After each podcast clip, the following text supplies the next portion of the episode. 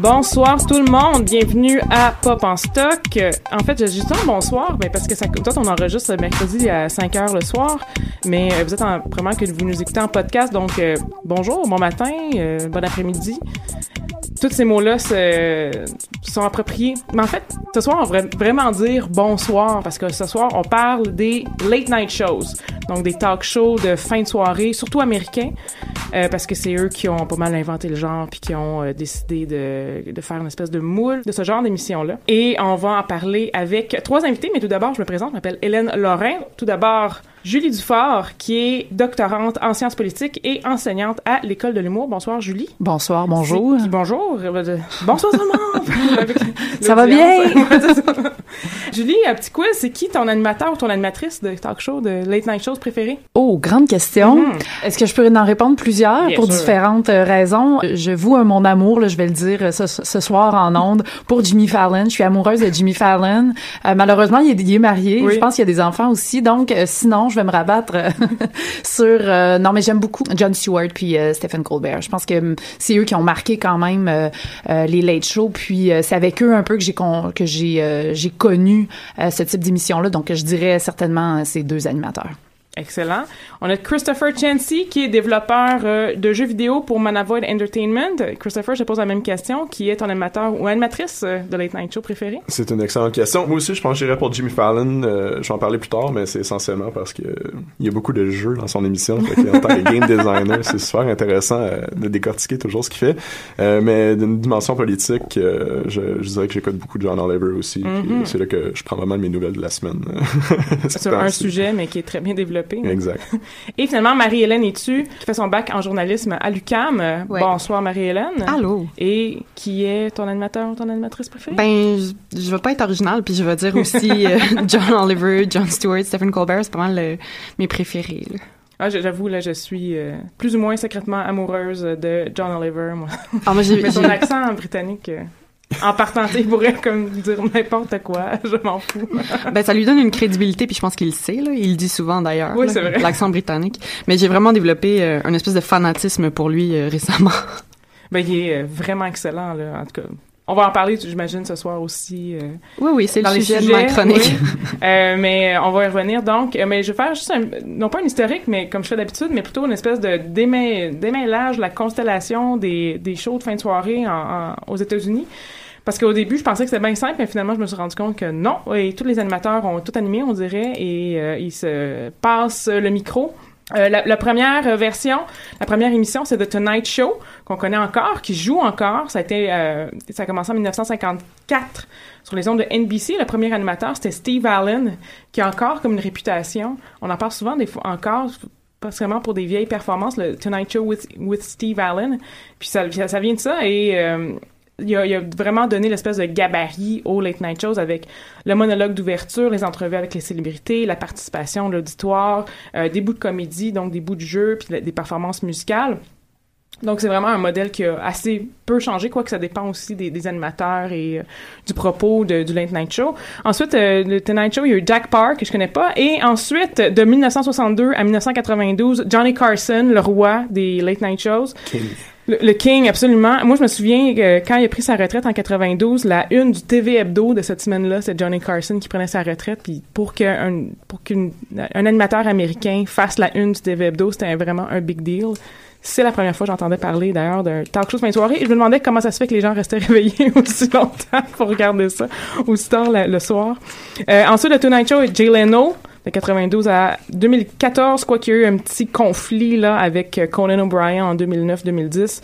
Et depuis 2014, c'est Jimmy Fallon, dont on va parler beaucoup ce soir, un, euh, un alumni, un élève de Saturday Night Live à l'origine. Euh, donc, à NBC toujours, il y a le Late Night, euh, with ta, ta, ta. Donc, il y a eu le Late Night avec David Letterman en, de 82 à 93. C'est comme ça qu'il a commencé euh, sa carrière de Late Night Show.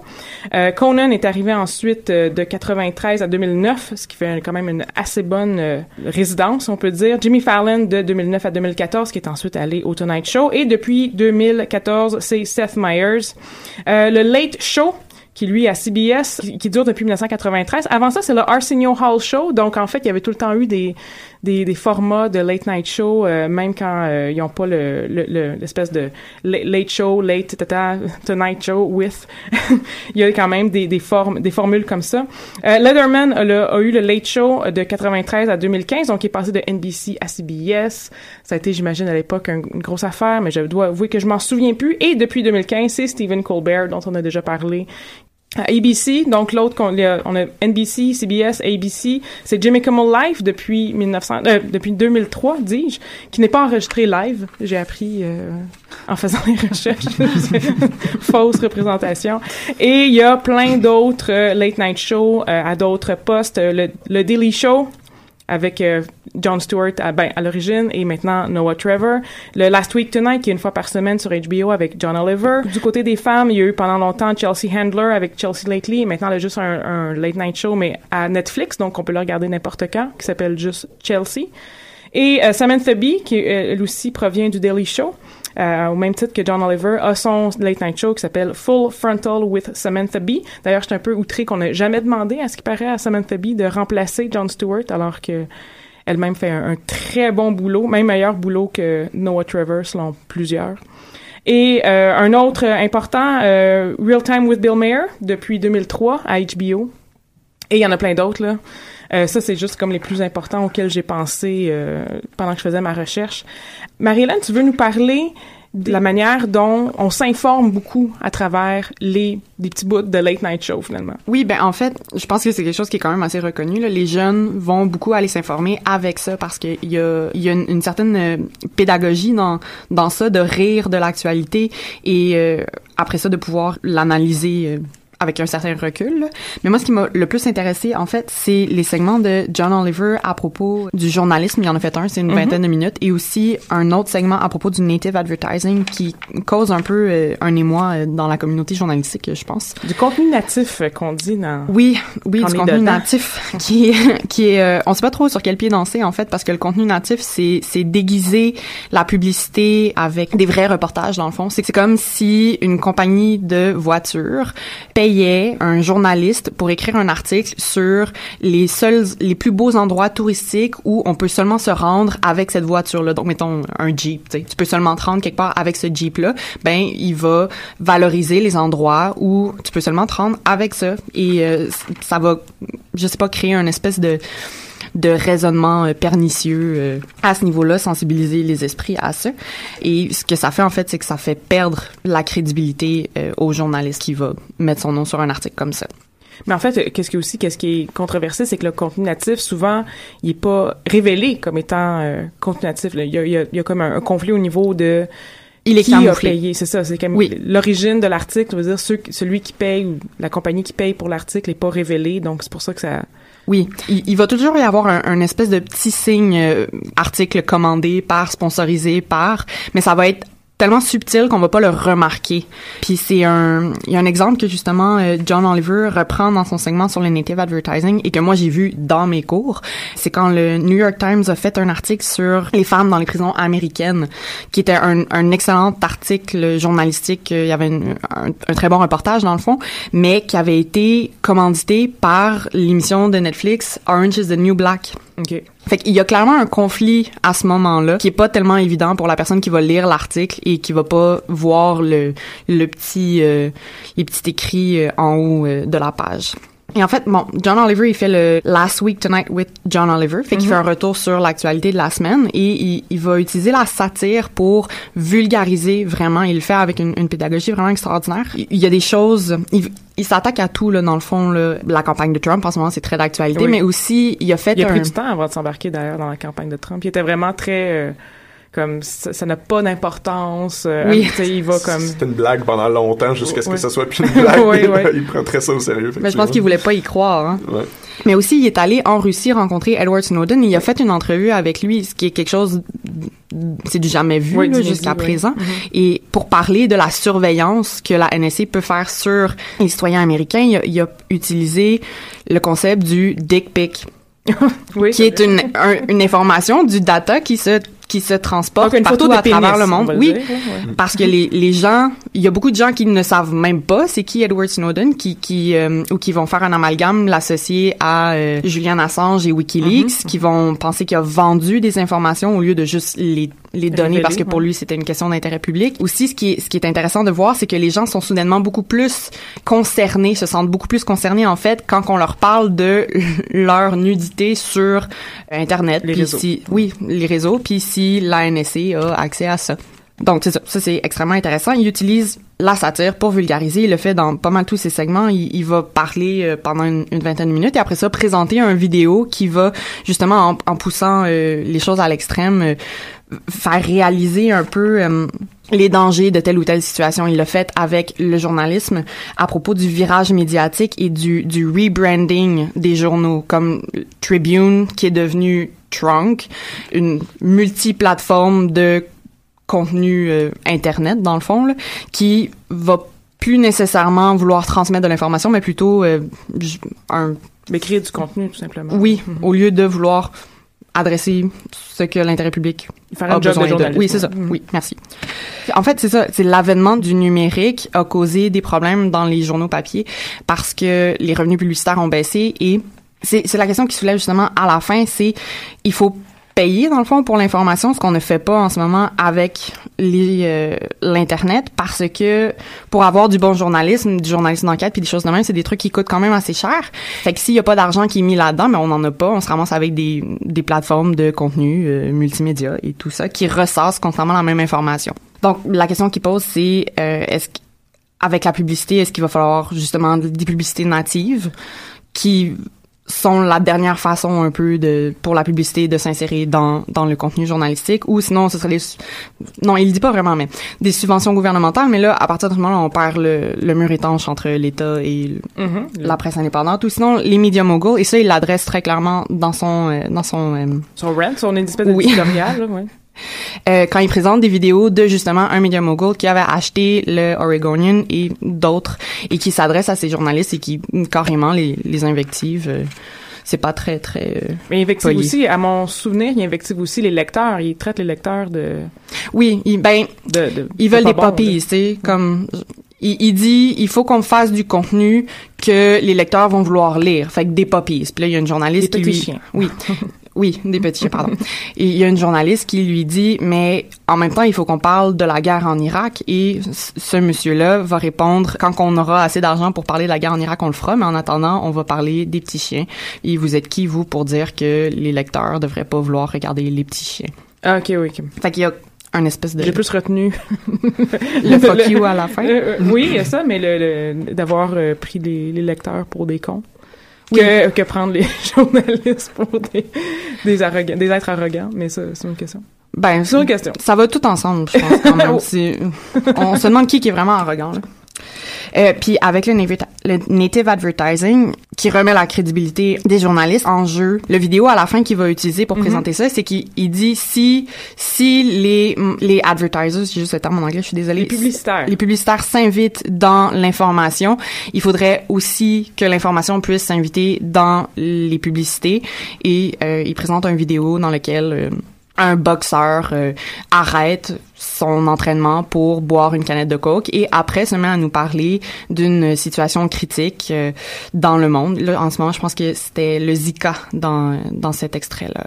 Donc, c'est ça, ça présente euh, avec la satire.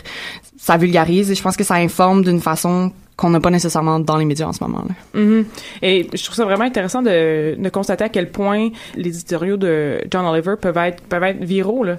Oui. Non seulement John Oliver, mais aussi euh, des, des numéros du Daily Show avant et après euh, John Stewart euh, aux conventions républicaines euh, récentes, ils ont des les correspondants du Daily Show qui vont interroger des fans de, de Trump donc et puis qui qui essaie de démonter, pas seulement de prouver qu'ils sont des wobos, mais, mais de vraiment de dire, mais ta logique était est vraiment fallacieuse. Fait mettons, c'était comme, euh, étant donné que Trump dit euh, Make America Great, Again, c'est quand la dernière fois que l'Amérique était oui. excellente.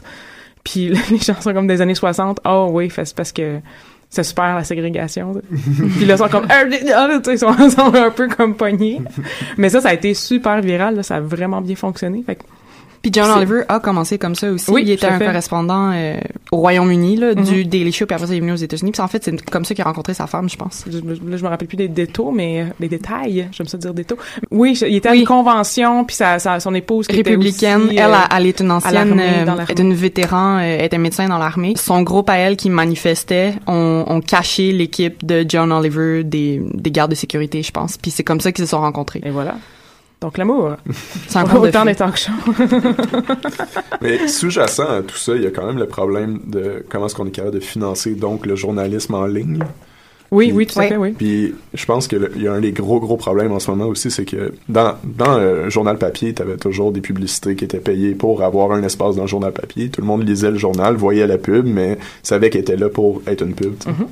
Maintenant, le problème qu'on a, c'est qu'avec plein de programmes comme AdBlock ou des choses comme ça, quand on essaie d'insérer des publicités sur des vidéos ou sur du contenu en ligne, souvent la publicité elle se rend pas, donc les gens sont pas payés et donc il faut montrer plus de petits chiens pour essayer d'aller chercher l'argent nécessaire pour être capable de, de, créer des emplois et du contenu pour ce, ce journal-là ou ce média-là dans le fond. tu.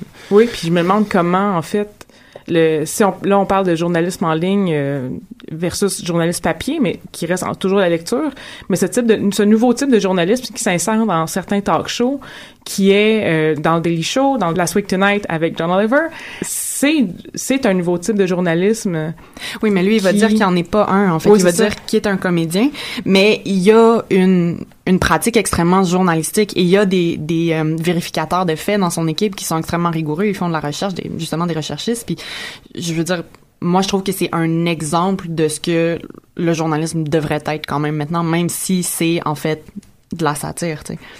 Un peu comme Infoman, c'est ça aussi. Mais ça, Oui. qui est dans un autre euh, créneau au Québec, qui est pas un late night show, qui qui, est- qui est plus euh, comme un show télé, de reportage. euh. Ben, une, une forme de l'infodivertissement, parce qu'on Oui, peut prendre ouais. les, les- l'infodivertissement au sens large, puis aller voir en après qu'il y a les bon, il y a les catégories des late shows, mais il y a d'autres d'autres formes comme pourrait être Infoman. là. Qu'est-ce qui, qu'est-ce c'est quoi la différence? Les, les les limites se brouillent euh, très facilement Oui. entre euh, ces différentes formes euh, d'émissions euh, humoristico-politiques ou en tout cas. Ouais. Mais en même temps, ils vont, ils vont permettre de poser des questions qu'on peut pas nécessairement faire en tant que journaliste, mais Oui, tout à fait, mais ils sont pas aussi soumis. Je suis d'accord Ouais. en fait que c'est une forme de journalisme, mais ils sont quand même pas soumis aux mêmes même règles. Ils n'ont pas un code déontologique ou une, une neutralité journalistique euh, qu'ils doivent euh, qu'ils doivent suivre. C'est clair. Mais probablement que dans cette campagne-ci, par exemple, ben il y a quand même euh, un travail qu'ils réussissent à faire que les journalistes sont pas capables de faire parce que euh, ils vont être capables finalement, étant donné qu'ils sont pas liés à la neutralité journalistique, ben ils peuvent Mm. critiquer davantage. Puis on voit avec Trump, c'est c'est- ça devient ça devient essentiel quand il y a autant de démagogie qui est faite euh, euh, aussi Mm-hmm. euh, du côté du côté de la politique. Donc si on parle de, de journalistes comme chien de garde de la démocratie, Mais c'est ça. Je pense que là, les chiens de exactement- garde des journalistes. Un, ben, un Oui, peu dans un oui. sens, oui. Parce que, ils- justement, ils, ils remettent, ils demandent une reddition de compte aux journalistes, qui eux autres demandent la reddition de compte aux, aux politiciens, disons, là. Mais oui, ils permettent d'élever le débat, je pense. Oui, puis je pense qu'ils font pas juste critiquer les journalistes. Des fois, ils vont aussi euh, euh, contourner les journalistes dans la mesure où eux-mêmes vont faire un travail journalistique euh, directement. Là, je pense à, à Jen Oliver qui commentait la construction du mur à la frontière entre les États-Unis puis le Oui. Mexique. Puis il disait finalement que ce que Trump proposait, ça allait les coûter deux fois plus cher. Donc, ils ont même pas critiqué les journalistes, ils sont allés au-delà de ça pour finalement faire un travail euh, journalistique euh, de fond finalement. Les spectateurs sont pas niaiseux non plus maintenant. là. Je pense qu'il y a beaucoup de gens qui demandent justement d'a- d'aller chercher cette opinion-là de, des, des entertainers, particulièrement des late shows. John Oliver, oui, euh, effectivement, il y a, une- il y a un souci jour- journalistique, mais au bout du compte, il donne quand même ce que lui, il pense. Ah oui, il pousse quand même son agenda, genre... euh, je sais pas si ça se dit en français, ça. Mais il pousse quand même c'est, son opinion, Ouais. ses idéaux, tu sais. Fait qu'au bout du compte, je pense aussi... Tu sais, on a vu Jamie Fallon dernièrement, il a reçu Trump euh, sur son émission, puis il a été bien fin avec, puis tout le monde l'a ramassé pour Oui, ça, parce que justement, il, il poussait pas des questions euh, difficiles, euh, c'était comme... C'était en surface comme entrevue. Oui, ouais, il a touché ses cheveux. Mm. Mais je me demande aussi si le, le fait que ce soit pas justement de l'info, divertissement, de l'infotainment, si ceux qui prennent ça au sérieux, comme John Oliver, le Daily Show, sont euh, ne, ne, ne mettent pas la barre plus haute pour justement ne pas se faire ramasser, tu sais, comme tu fais vraiment bien ta job de, de vérification des faits pour être sûr, étant donné, que, étant donné qu'il y a tout le temps cette c'est tellement facile de se faire ramasser dans un coin. Ah, mais tu fais juste du divertissement. Donc, mhm. mais ils ont, vraiment top notch. Ils ont pas le choix parce qu'ils émettent des, des opinions directes. Puis surtout, avec les auditoires qu'ils ont, ils ont une responsabilité sociale. Fait qu'ils peuvent pas se mhm. permettre de dire n'importe quoi. Dans, dans, le même sens qu'un journaliste non plus ne peut pas se permettre de dire n'importe quoi, mais on reste au fait.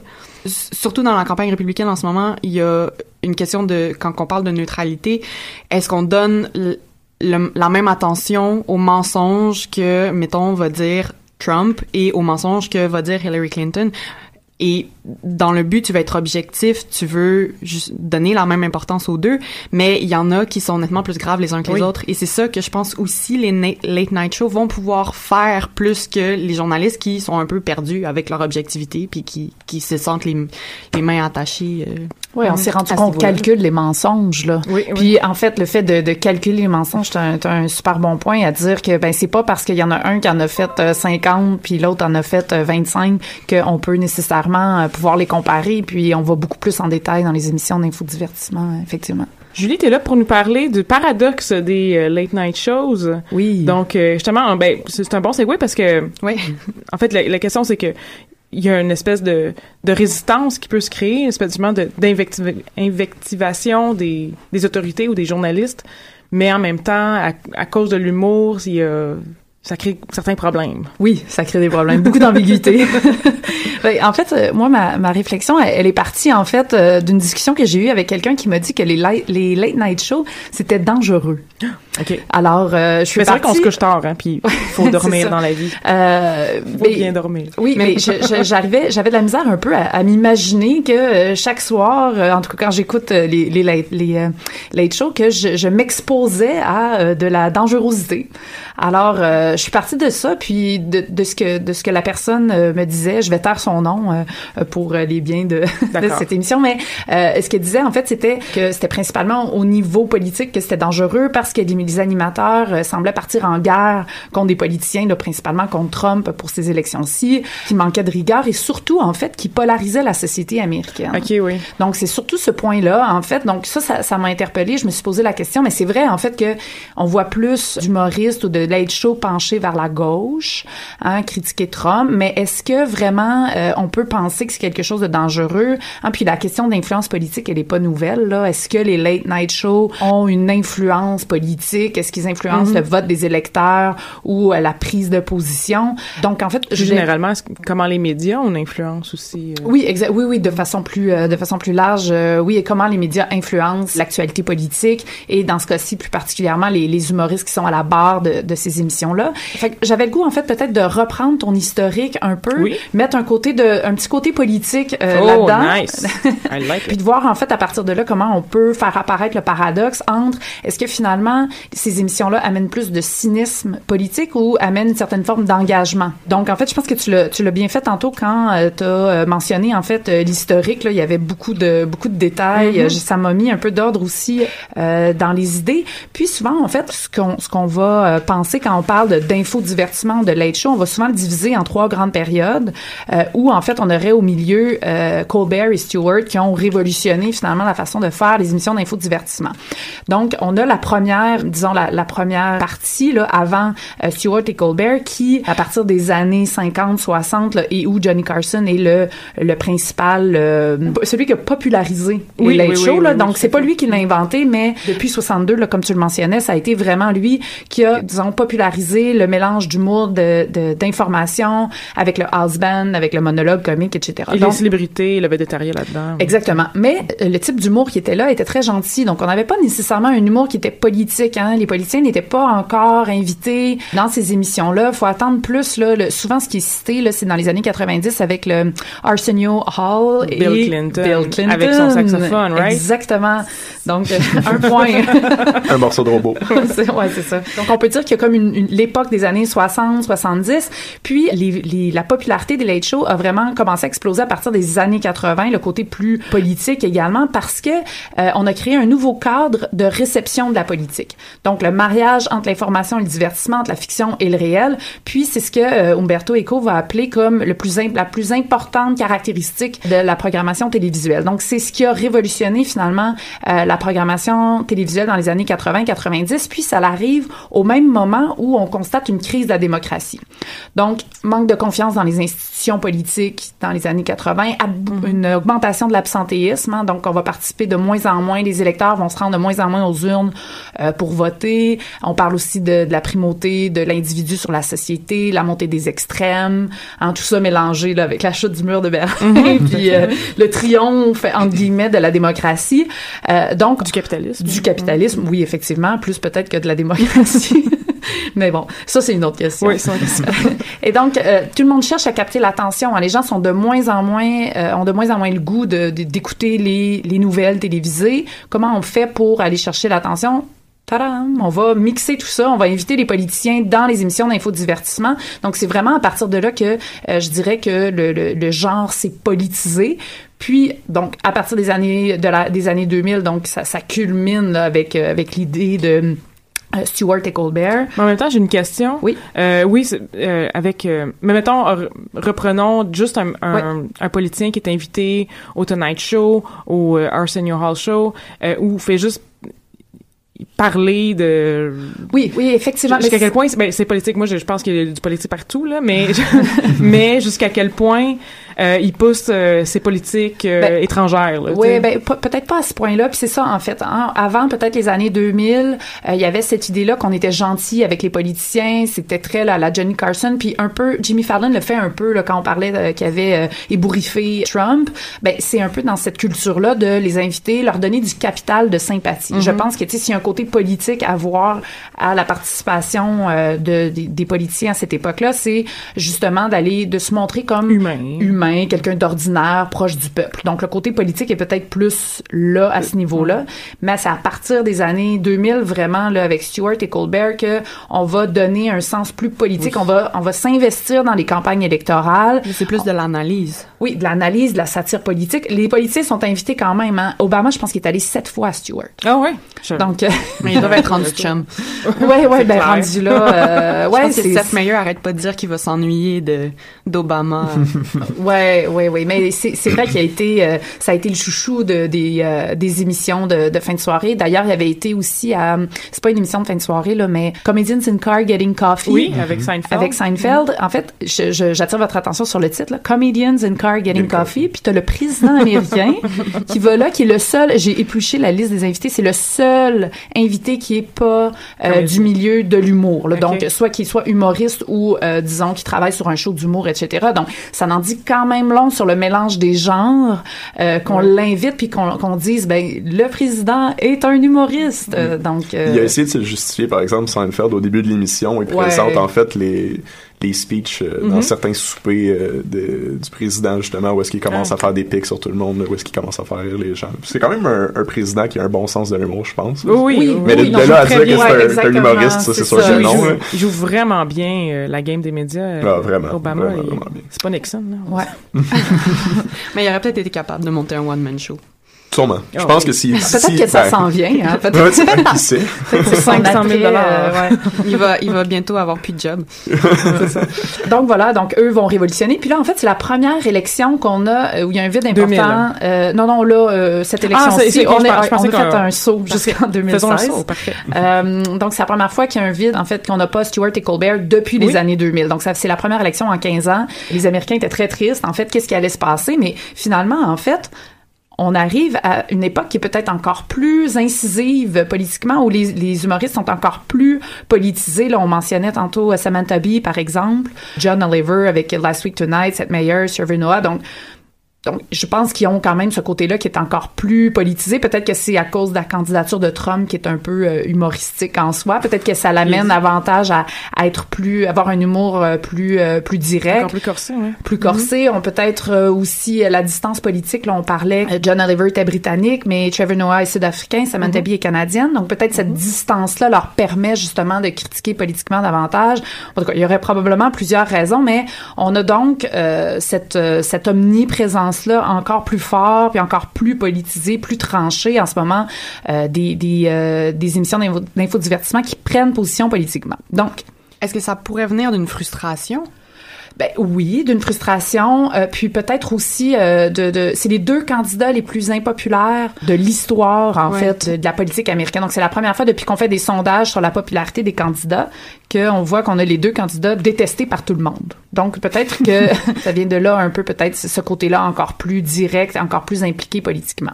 Il y a le niveau du débat aussi là, qui est quand même assez bas. ça fait ça fait que l'humour aussi euh, mais, mais, des fois c'est encore plus compliqué de faire une blague avec une blague. sais, dans le fond les candidats sont quasiment euh, drôles en soi.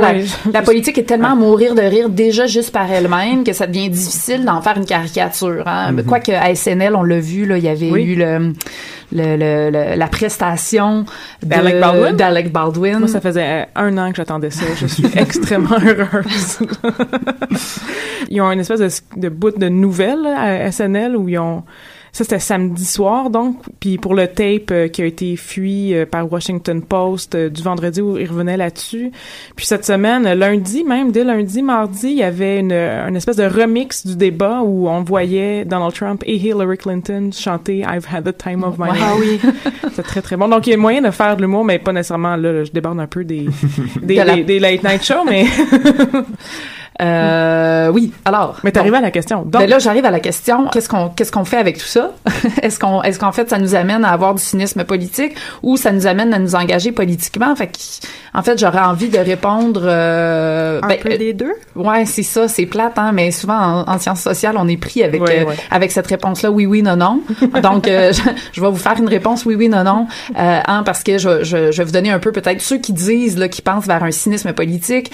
Hein, ben ils disent qu'on prêche pour les convertis. C'est un faux sentiment d'activisme. Quand on écoute ça, euh, finalement, ça l'amène, euh, c'est un peu comme, comme Freud le disait quand il parlait d'humour, ça, ça fait un baume sur, euh, sur, sur nos mots, c'est-à-dire qu'on on en vient finalement à peut-être passer à autre chose parce que l'humour nous amène à apaiser nos tensions intérieures par rapport à ça.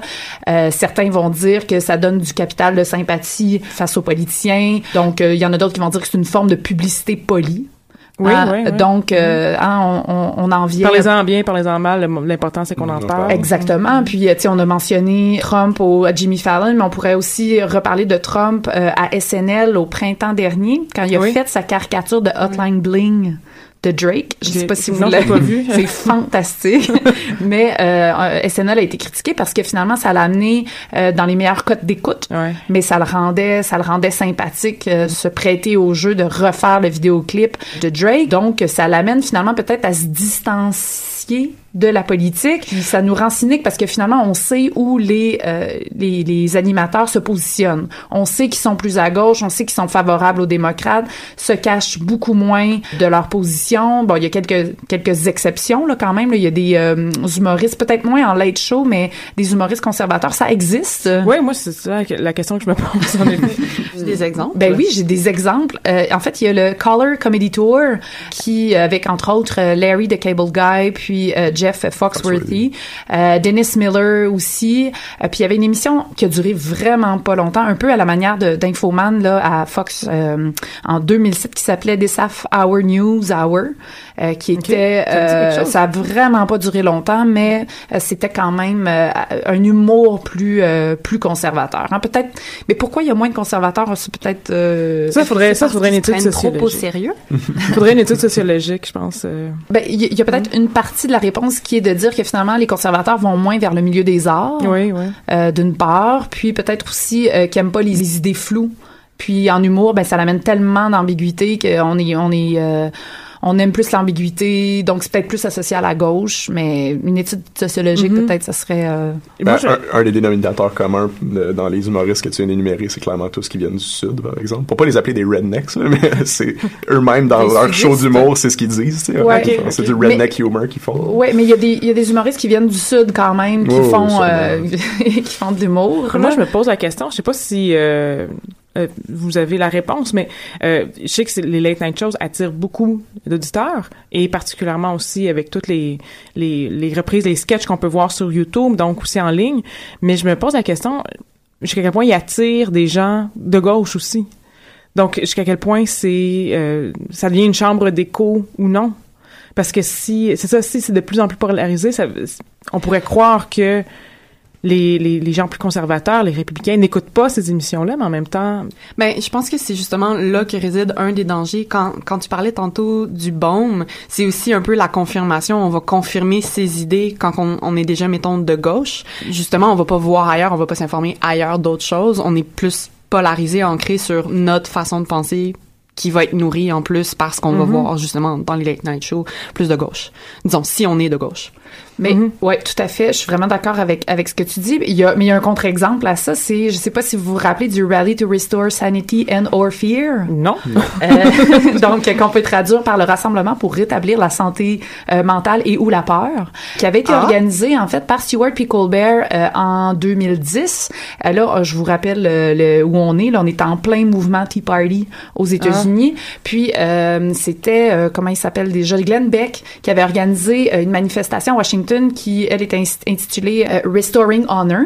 Euh, puis, en fait, euh, c'était pour dire finalement à tous les Américains plus à droite, on va revenir aux valeurs américaines. Puis, on est justement le, le, Tea Party était en pleine effervescence. Puis, Stewart et Colbert avaient réussi à faire leur rallye pour faire un peu de l'ombre à, à Glenn Beck et avaient réussi à réunir à Washington 215 000 personnes durant la campagne de mi-mandat en 2012. Puis, leur objectif, c'était de dire, OK, on va arrêter de dénoncer les propos plus extrémistes aux États-Unis, puis on va arrêter, pardon, de, de, de, de prendre ou de, d'avoir des propos plus extrémistes, on va les dénoncer, puis on va en fait euh, prendre le restant des Américains qui comptent peut-être pour 80% 90 des Américains qui veulent un débat plus posé, qui veulent retourner finalement à une discussion qui est plus raisonnée, qui accepte la différence.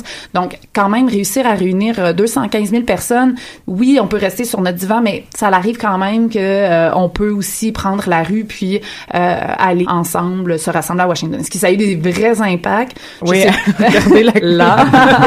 mais le Tea Party, on en entend presque plus parler non, ça, aussi. Vrai, Donc, je, je veux pas dire que c'est grâce. le, débat, le débat est tellement rendu élevé, moi, que. Mais c'est pour ça que c'est un paradoxe, en fait. J'ai besoin d'une bonbonne d'oxygène. Mais à partir de ce moment-là, est-ce que les, les animateurs de Late Night Show ne deviennent pas en eux-mêmes des acteurs politiques? Ben oui, tout à fait. Fait que là, mm-hmm. ben oui, moi je, je pense que tous euh, tous les humoristes de ce monde sont des acteurs politiques mm-hmm. de parce qu'ils ont le, ils prennent le micro puis ils vont ils peuvent parler finalement euh, au nom d'un groupe, peuvent critiquer, valoriser certaines prises de position effectivement. Puis donc là peut-être l'autre point, ça l'amène une certaine forme de résistance politique qui est le côté paradoxal, peut-être euh, à l'opposé du cynisme, ça permet une critique sociale. Puis là je reviens à l'époque où je sais pas si vous avez lu au cégep le meilleur des mondes d'Adolphe Huxley. En tout cas moi, moi c'est au cinquième secondaire, moi c'est ah, secondaire. Ben, ouais, moi aussi, j'ai lu au secondaire. Mais vous vous rappellerez, dans ce, ce, ce livre-là, en fait, où on essaie de créer une société stable, heureuse, sans liberté, ben, il n'y a pas d'humour. Il y a, à aucun moment dans le livre, euh, on a une dose d'humour. Donc peut-être que euh, le livre d'Adolphe Huxley nous amène quelque chose ou en tout cas nous renseigne sur cette possibilité-là, en fait, que l'humour aurait la liberté, aurait peut-être euh, amènerait une certaine forme de liberté, mm-hmm. de critique sociale, qui donne finalement plus d'espace à être en désaccord par rapport à certaines idées. Donc, si Huxley écarte le rire, c'est peut-être dire donc que l'humour nous amène à critiquer la société euh, à, exprimer des choses qui pourraient d'ordinaire être dévoilées, par exemple. Donc, ça, ça serait le, le, penchant peut-être de du cynisme politique. Mm-hmm. Donc, on, les late night shows pourraient avoir une certaine influence, comme on l'a mentionné tantôt, peuvent informer. Peut-être que c'est là davantage où se situe euh, leur influence, c'est-à-dire qu'ils peuvent informer les Américains ou tous ceux qui regardent ces émissions-là sur euh, sur la politique. Puis à partir Et de là, politique aussi des fois. oui, je les, Parmi les dernières interventions de John Stewart, c'était à, l'été 2014 euh, où il y avait la violence contre les Afro-Américains euh, était très élevée. Il y a, il y a un massacre dans une église là par un ouais. total. Puis euh, c'était euh, d'excellentes réponses là. Puis il se posait vraiment comme un allié finalement puis dire comme hey, est-ce que vous vous rendez compte là qu'il y a du racisme systémique aux États-Unis? Est-ce qu'on peut est-ce qu'on peut s'ouvrir les yeux? Mm-hmm. puis, puis on voyait comme qu'il était complètement désemparé c'était plus drôle là, mais ça, ça fait réaliser la, la gravité de, de ce phénomène-là aussi. Oui, tout à mhm. fait. Prise de prise de conscience, euh, déconstruire certains discours mhm. aussi qui ont été faits en, en montrant des extraits vidéo qui s'opposent ou euh, ça, ça peut être fait. Mais c'est surtout aussi une nouvelle porte d'entrée vers d'autres nouvelles. Des fois, c'est c'est en fait l'étincelle qui va euh, allumer le feu de de de l'info de l'information en tout cas qui, qui peut amener à, à regarder d'autres des bulletins de nouvelles, etc. Voilà, en fait. très bon tour oui, oui, non, non. Julie. très bon tour Conclusion. de raison. Oui, oui, non, non. On va euh, terminer avec une chronique avec un sujet plus léger. Tellement. Euh, on a tellement parlé de choses importantes, j'ai l'impression que ma chronique. Euh... Ben c'est pour ça, moi, c'est volontaire dans, dans, dans, le, le timing. avec, euh, sur une bonne note. Donc, on va parler des jeux, de, l'aspect ludique dans les euh, late night shows. Oui, exact. Mais en fait, moi, mes parents, ils venaient de la pensée d'école, est-ce que tant que t'avais l'école de pensée, l'école de pensée, excusez, de tant, que t'avais des bonnes notes, tu peux te coucher à l'heure que tu voulais. fait que moi, pas mes parents. depuis que j'ai comme 13, 14 ans, j'écoute les, les late night TV shows, puis je pense que j'ai une culture générale excellente aujourd'hui, particulièrement à cause, de, ça, parce que tu vois tellement de choses, que ce soit des nouvelles ou des jeux ou des célébrités. Ou... Moi, c'est les Simpsons. C'est ah, les Simpsons. bref, euh, euh, je, je, regardais dernièrement, euh, ben, vu que je regarde ça tout le temps, je vois dernièrement une grosse montée des vidéos sur YouTube des gens qui font du late night TV show. Mm-hmm. particulièrement Jimmy Fallon, mm-hmm. qui, qui lui compte à peu près 45 jeux récurrents sur son émission euh, en une année. puis ils sont tous, euh, tous les sketchs sont disponibles effectivement. Ouais, ouais, c'est ça. Puis, euh, puis en fait, on voit aussi que je suis allé même faire de la recherche sur les codes d'écoute, puis on voit qu'il y a un impact assez majeur aussi sur les codes d'écoute du fait d'intégrer en fait les médias sociaux dans la, la, création de l'émission, puis de jouer avec tout ça. En fait, euh, juste rapidement comme ça, euh, si on regarde les, euh, les subscribers sur YouTube, on pourrait dire que Fallon a 12 millions de personnes qui suivent son émission sur YouTube, suivi de près par Jimmy Kimmel qui en a 8,5 millions qui lui est suivi aussi de près par quelqu'un qu'on n'a même pas nommé encore aujourd'hui, qui est James Corden, qui est, oui, c'est vrai, le britannique, qui est le britannique qui en fait star montante des late night shows. Exact. Mhm. C'est un autre 38. Que lui, il a 7,7 millions. Puis en fait, ce qui est intéressant, puis euh, ça revient peut-être même parler de... On peut, on peut peut-être trouver une dimension dans ce qu'on parlait tantôt. Euh, John Oliver euh, a seulement 4 millions de personnes qui le suivent sur YouTube. Stephen Colbert 1,6 million et Seth Meyers 680 000 personnes. C'est vraiment hmm. moins, euh, mm-hmm. beaucoup moins en fait que, que, les autres. Pourquoi euh, Je pense qu'en ce moment, euh, on, vu que la, la, dimension politique est en plein, en plein vol, les gens comme Stephen Colbert, puis Seth Meyers, puis John Oliver, qui eux ont un late night TV show qui est beaucoup plus politiquement actif, eux ont une cote d'écoute qui est un peu meilleure dernièrement, mais en général, on va chercher beaucoup plus d'entertainment avec un Jimmy Fallon ou un Jimmy Kimmel qui eux vont faire plein de niaiseries, avoir plein de célébrités, puis voir des vidéos euh, super euh, justement farfelues. Donc euh, juste comme ça aussi, j'ai fait comme rapidement une petite recherche pour voir c'est quoi les vidéos les plus populaires sur chaque personne. Puis justement, une fois de plus, Corden revient avec le vidéo le plus vu de, de toutes les late Est-ce que je peux essayer de faire une devinette? Vas-y. Je pense que c'est le Carpool Karaoke avec Adele. Un autre morceau de robot. Yes! avec le Carpool Karaoke, en fait, c'est incroyable. Ce, ce petit skit-là, ce petit jeu-là, on peut dire, avec euh, avec les célébrités qui rentrent dans euh, dans le fond le, le jeu c'est euh, il fait semblant qu'il est en train de, de faire du covoiturage puis la personne qui vient l'aider à faire du covoiturage c'est évidemment des célébrités. des célébrités qui savent chanter vraiment bien.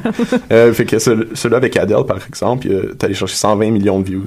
Fait que c'est vraiment significativement au-dessus de la deuxième place qui est Jimmy Fallon qui lui c'est le lip sync battle mm-hmm. avec Emma Stone. Ah oui. Lip sync très, battle très bon d'ailleurs. excellent. je l'ai revu plusieurs fois parce qu'il est vraiment drôle. Le, principe de Lexing Battle, c'est essentiellement Jimmy Fallon invite euh, deux autres célébrités et euh, ils choisissent chacun les chansons sur lesquelles ils doivent faire semblant de chanter euh, avec toute l'émotion qu'ils peuvent mettre en arrière du micro. ça a donné lieu à une émission? Absolument. Et ça a donné lieu à une émission québécoise aussi. Voilà. On, voit que, que la portée de, justement ce, jeu-là qu'ils ont créé va très très loin. Alors que tout appartient au Club des 100 watts, mais ça... Fait que je me suis posé la question comment est-ce qu'en fait euh, le, jeu et euh, le jeu avec les célébrités en particulier dans euh, les late night TV shows vient en fait rehausser les codes d'écoute, vient chercher les gens autant. Puis je pense que dernièrement ce qu'on peut voir c'est une intégration des médias sociaux dans les jeux que les animateurs utilisent dans leurs late night TV shows. Par Donc, exemple. un certain, un certain, une certaine dose d'interactivité. Il y a, exactement. On va chercher, en fait, euh, du contenu chez les gens sur Twitter, par exemple. Surtout, en fait, là. Euh, Jimmy Fallon, par exemple, il y a euh, une chronique qui a peut-être à tous les deux jours euh, qui s'appelle Hashtags. Où est-ce que la journée d'avant, euh, sur Twitter, ils ont envoyé un hashtag, euh, puis là, ça peut être n'importe quoi, là, comme euh, My Worst Breakup ou quelque chose comme ça. Puis là, ils vont chercher les tweets les plus drôles en 140 caractères, puis là, ils vont en énumérer une douzaine, en fait, sur, sur le air. Mais là, juste ça, ça fait que si on regarde sur euh, Twitter en ce moment, Fallon, Fallon a de loin le plus de gens sur Twitter, avec 43 millions de personnes qui le suivent lui personnellement, puis 12 millions qui suivent l'émission. Euh, fait que juste avec ça, on, on voit clairement que comme intégrer les médias sociaux vient, vient justement chercher un engagement euh, chez Oui, euh, parce que là, on veut écrire, puis on veut que, que notre tweet soit Soit publié, ça, ça, J'imagine qu'il y en a des millions de fêtes qui en choisissent une douzaine peut-être, fait que Absolument. la compétition devient forte. Ce qui est particulièrement drôle avec Fallon en plus, c'est que sa popularité est surtout venue du fait que quand il était sur SNL, c'était le gars qui riait sur ses sketchs. Oui, oui. On peut se rappeler du Blue Oyster Cult avec I Need More Cowbell, puis tout ce qu'il fait dans le sketch, c'est être en arrière en train de rire dans le fond tout le long, tu sais. Mais juste ça, c'est drôle. Fait que là, ce qui arrive souvent, c'est quand lui est en train de lire les tweets, je pense pas qu'il les voit nécessairement d'avance parce qu'il a l'air de flipper des cartes puis de les lire live. Fait que lui, il commence à cramper devant, ce qui fait cramper un peu tout le monde Ouais, aussi ouais. en même temps. Ça fait qu'il y a comme un fun euh, De petits gars, avec ça, un ouais, petit- ouais. un fun de petit gars justement. Il y a, il y a Euh, pas un épisode où il était avec euh, ah mon dieu je me rappelle plus de son nom le, le gars dans le film de L'acteur dans le film. American Hustle Euh, Bradley Cooper. Oui, Ouais, Ah ouais, oui, mais il a fait du air guitar. Il a fait Ouais. du air guitar, Bradley Cooper. Mais les, les deux mettent une perruque Oui. et ils partent de fou rire et ils arrêtent pas pendant euh, 10 minutes à peu près, le vidéo est, est. Mais voilà, tu sais, on, puis on, on, on voit clairement qu'il y a comme il y a un, il y a un fun intégré. Puis ça, ça, ça revient à ce que je voulais parler dans deux petites minutes en fait là. Mais euh, l'autre l'autre euh, exemple que je voulais montrer aussi de d'une intégration des médias sociaux, c'est Jimmy Kimmel qui lui aussi euh, ses vidéos les, de loin les plus vues, c'est euh, une chronique qui s'appelle Celebrities Read Mean Tweets. Oui, tout à fait. Où est-ce qu'il invite des célébrités, puis euh, il fait des vidéos à peu près d'une dizaine de minutes où est-ce que les gens font juste lire des, des tweets vraiment Méchants. méchants sur eux. à, à leur propos. à leur propos. Puis euh, souvent, ben, soit ils s'insurgent, soit ils rient, soit ils savent pas comment réagir, ils rougissent, ou des choses comme ça, mais ça fait des trucs vraiment drôles aussi. Fait que voilà. Fait que là, bon, ok, ça, ça encourage pas les gens à aller sur Twitter. aussi, Jimmy Kimmel aussi, il fait des, il demande aux parents souvent de faire des, euh, de jouer des mauvais tours à leurs enfants, Mm-hmm. de filmer et d'envoyer. Comme le, le, le classique, c'est euh, demander aux parents à l'Halloween de, de, de dire à leurs enfants, j'ai tout mangé les bonbons. ouais. Puis le voir, puis le filmer la réaction de l'enfant, puis là c'est envoyé à Jimmy Kimmel qui prend les meilleurs et c'est hilarant à chaque fois. Donc c'est sûr que les vidéos c'est un peu plus élaboré que juste des tweets, mais euh, il y a comme c'est ça une participation des personnes qui sont même pas seulement dans l'auditoire, les dépendants. Ouais, ouais, de, de n'importe qui, De en n'importe fait, qui, maintenant. ouais. Puis c'est, c'est, c'est super comme ça. On voyait jamais vraiment ça avec David Letterman ou Leno dans ce temps-là, ces gens-là. Non, certainement pas. Il n'y avait pas les moyens technologiques. C'est comme- la poste. C'est comme tout nouveau l'avènement de, en fait, la démocratisation de ces, ces outils-là, comme YouTube, des choses comme ça. Fait que maintenant, on, on peut avoir un lien avec quelqu'un qui est comme très célèbre euh, assez facilement, tu sais. Fait que voilà. euh, fait que là, si on, si je me, je prends mon, mon chapeau de game designer euh, Mm-hmm. euh, rapidement, on on pense toujours à, deux choses en fait quand on design un jeu de, manière très haut niveau. On pense c'est quoi nos forces à nous en train de faire le jeu, c'est qui qui va jouer au jeu. C'est les deux choses qu'on se pose euh, comme question au début. Euh, puis là, ici, on peut clairement dire que chaque animateur a leur bagage qui fait que certaines choses fonctionnent vraiment bien et que d'autres non. Par exemple, Corden, lui, euh, il faisait du théâtre, des musicaux Oui. euh, toute sa vie. tu sais, C'est un chanteur, c'est un acteur. Et donc, faire des trucs comme Carpool Karaoke, ça fait sens. Ils ont créé euh, cette chronique-là parce qu'ils savaient que cet animateur-là pouvait livrer la marchandise aussi. tu sais. Euh, pour Fallon, euh, c'est un animateur, mais c'est aussi un bon un, un bon acteur sketch impro. Là. Euh, fait que ce qui fait que lui, on, c'est peut-être pour ça qu'il y a 45 jeux récurrents sur son émission, c'est qu'il dans n'importe quelle situation, il va être capable de jazzer quelque chose, puis de toute façon, si lui commence à rire, tout le monde commence à rire. Euh, mais là, ce qui arrive aussi, c'est que maintenant, euh, puis ça c'est aussi vrai dans le design de jeux vidéo, euh, qui, est, qui, est, qui est mon, mon emploi, c'est maintenant il faut penser aussi à intégrer le spectateur dans notre design initial, parce que euh, avec l'avènement des trucs comme Twitch, comme YouTube, des choses comme ça, maintenant quand les gens jouent à des jeux, il y a des gens qui regardent des gens jouer à des jeux, puis ça c'est rendu un, un véhicule important euh, pour euh, populariser un, un produit. Fait que là maintenant, des trucs comme par exemple Celebrity Means, Reads Mean Tweets, ça intègre et spectateurs et le- l'animateur et les joueurs eux-mêmes. Euh, donc voilà. Fait que Fallon, il est, très populaire en, ce moment pour plusieurs raisons, notamment parce qu'il a gamifié son contenu avec ses puis il utilise activement la communauté Internet pour trouver du contenu dans son émission. Euh, puis les jeux, euh, dans les jeux qu'utilise Fallon, qui sont les plus populaires, c'est souvent des jeux avec des éléments physiques. Euh, je vais vous expliquer trois jeux particulièrement que Fallon utilise qui me font toujours, toujours rire. Il y en a un qui s'appelle Water War, où est-ce que lui et une célébrité vont se mettre dans une piscine pour enfants avec une table au milieu, puis ils vont jouer à la bataille. OK. Puis à chaque fois que quelqu'un perd, il se fait verser un pichet d'eau dessus. OK. Mais ce qui arrive, c'est souvent, c'est genre... La bataille aux cartes, là. La bataille aux cartes. Il joue à la bataille... Euh... Ouais, exact. genre, la plus simple au monde. Ouais, exact. Puis là, il se verse des pichets d'eau euh, sur, chacun. Puis là, à la fin, la personne qui a comme plus de pichet d'eau devant, de, devant lui, ben, il sort un gun... Euh, à pression euh, euh, super soaker intense là puis après ça il, il, s'y donne pendant la minute qui sur la personne qui a perdu. Fait que ça c'est un des jeux puis juste ça je pense que ça humanise beaucoup les célébrités qui viennent parce qu'on voit que eux sont capables d'avoir du fun avec très peu de choses sont capables de eux se, se ridiculiser eux-mêmes puis avec Jimmy Fallon qui, qui ricane tout le long, c'est sûr que du fun garanti. Un autre jeu qui fonctionne vraiment bien, s'appelle Slapjack où est-ce qu'il se, il joue euh, au blackjack. Puis la personne qui perd, elle se fait donner une claque avec un gros, gros gant, euh, un grand mousse. Et encore une fois, on va chercher les mêmes choses, un humour physique. Puis le dernier, qui, c'est mon préféré, s'appelle Egg Russian Roulette. Puis ça, c'est où est-ce qu'il y a une douzaine d'œufs, comme vraiment dans la boîte en, en styromousse. Oui, oui. Euh, puis euh, il, il flippe sur les, les 12 œufs qui sont dans la douzaine, il y en a quatre qui sont des œufs à coque dure. Les autres sont crus.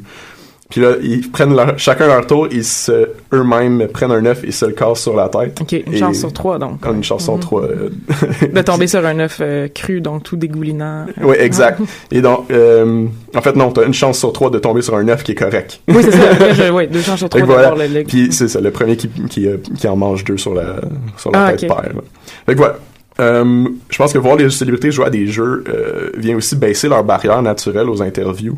Euh, ils sont plus aptes à dire la vérité, à montrer leurs vraies émotions parce qu'ils sont dans un, espace ludique, ils sont confortables. Soudainement, euh, ils, ils se parlent, euh, mettons, de politique ou de choses comme ça. Puis la réponse qui va venir, elle, va peut-être être moins gardée, elle va peut-être être moins. oui, parce que ça force la, spontanéité, en fait. 100%. Fait que voilà, c'était essentiellement euh, les, éléments que je voulais faire sortir euh, euh, quand on regarde maintenant avec l'avènement de YouTube et tout ça, puis les late night TV shows, c'est quand même incroyable de voir à quel point le nombre de vues est en train d'avoir un impact immense sur les codes d'écoute des late night TV shows. Oui, oui, absolument. Puis c'est une super bonne preuve en fait, que la ludification, l'aspect jeu qui est intégré vraiment fait augmenter l'impact culturel euh, d'une certaine émission comme ben, comme le, le, Tonight Show with Jimmy Fallon. 100%. Mhm. euh, donc euh, je vais conclure nous allons conclure là-dessus. Euh, j'ai quelques annonces à faire. On a maintenant au Papa Stock un Patreon donc du sociofinancement. C'est pour c'est pas pour nous, ça va être pour redonner à la communauté geek. Donc à chaque semaine, pas à chaque semaine, à chaque mois on essaie de de, de, de ramasser 100 dollars qu'on va donner à un artiste qui va nous faire une bannière, un jingle ou encore euh, un t-shirt, euh, whatever. Donc euh, pour euh, donner au Patreon, vous allez sur la page Facebook de Pop en Stock et ensuite vous suivez les liens pour le Patreon et c'est assez simple. Moi-même, j'ai donné de l'argent à ma propre émission, donc c'est, je garantis que c'est simple. vous pouvez vous inscrire au podcast Pop en, Pop en Stock par votre moyen de, d'écoute de Pop en Stock et si vous avez comme iTunes par exemple et si vous le voulez, si vous nous trouvez bon, vous pouvez apprécier le podcast, donner 5 étoiles, s'il vous plaît. C'est comme ça qu'on a des, qu'on se fait connaître par, auprès de gens qui nous connaissent pas encore. Et donc, finalement, il est 56. Moi, je dois vous quitter. Donc, je vous dis au revoir et à la prochaine. Au revoir.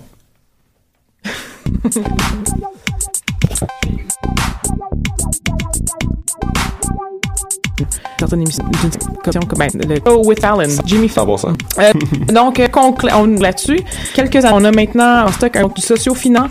C'est pas pour ça va être euh, donné à la communauté semaine, semaine à chaque de, de, vraiment 100 dollars. On va donner cette qui